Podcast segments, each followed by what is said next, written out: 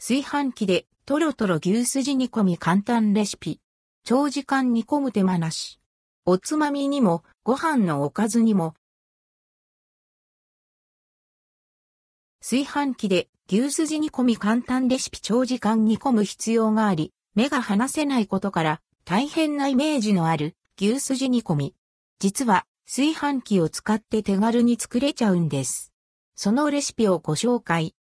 材料牛すじ肉 400g 大根 300g 長ネギの青い部分、下茹で用1から2本酒、大さじ5みりん大さじ5醤油大さじ5砂糖大さじ1、水 400ml。作り方牛すじ肉は水洗いし、鍋に沸かしたお湯で長ネギと共に15分下茹でする。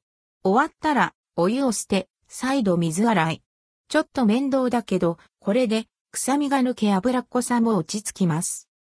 大根を食べやすい大きさにカットする。大きければ牛すじ肉も。炊飯器に牛すじ肉と大根、水、調味料類すべてを入れ、通常モードで炊飯スイッチをオン。炊き上がったら完成。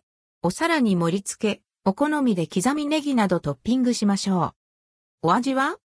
脂身はプルプル、赤身は心地よい歯切れ。